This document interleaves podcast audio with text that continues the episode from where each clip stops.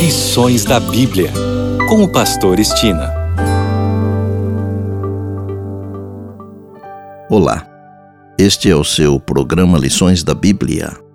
Neste trimestre que vai de outubro a dezembro, estamos estudando a missão de Deus, minha missão. O assunto da semana é a missão em favor dos poderosos. E o tema de hoje é Nabucodonosor. Você saberia dizer o que significa expiação ilimitada? Expiação ilimitada significa que acreditamos que a morte de Cristo foi por toda a humanidade e não apenas por um grupo especial de predestinados para a salvação. Visto que Deus deseja que todos sejam salvos e cheguem ao pleno conhecimento da verdade, 1 Timóteo 2,4, Jesus se ofereceu como sacrifício pelos nossos pecados. E não somente pelos nossos próprios pecados, mas também pelos do mundo inteiro. Está em 1 João 2, verso 2. Por isso, todos foram escolhidos antes da fundação do mundo nele. Efésios 1, 4 ainda que nem todos o escolham em contrapartida. Por isso, na Bíblia, pessoas de todos os tipos são alcançadas por Deus.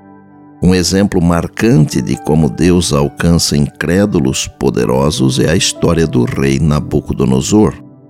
O juízo divino foi executado sobre ele de maneira semelhante ao que ocorreu com alguns reis israelitas conforme 2 Crônicas 32, 25 e 26, 1 Reis 14, 21 a 31 e 1 Samuel 28.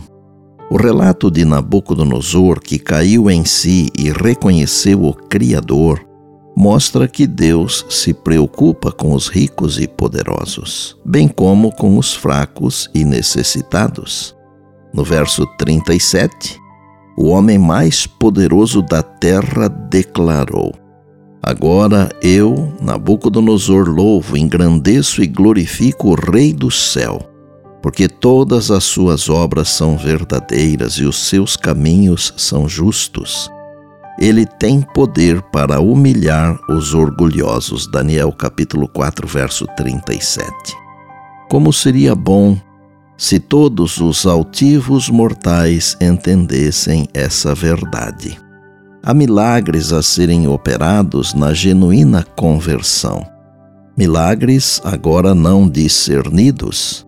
Os maiores homens da terra não se encontram além do alcance de um Deus poderoso em maravilhas.